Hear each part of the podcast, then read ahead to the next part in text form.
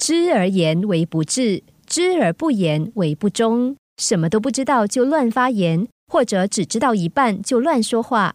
普天之下的不智者，大多会犯这样的错误。在搞清楚状况之前，最好还是不要乱说话，因为在这种情况下所说的话，绝大部分只会显露出自己的无知而已。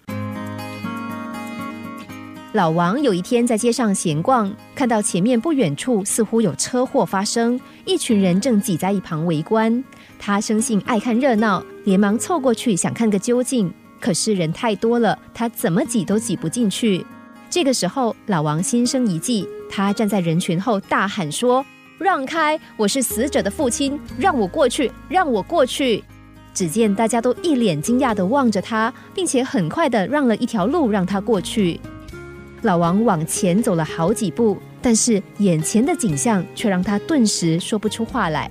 原来奄奄一息躺在地上的是一条狗。老王或许觉得自己很聪明，想得出这么一招，可以轻轻松松的就挤到人群的最前面一探究竟，却没有想到，因为他的自作聪明，弄得自己在众人面前出了一个天大的糗。有位文学家曾经这么评论：凭这一点肤浅的所知而大发议论，和醉鬼借着点酒力瞎唠叨，大概差不了多少。说出去的话就好像泼出去的水，没有办法再吞回肚子里。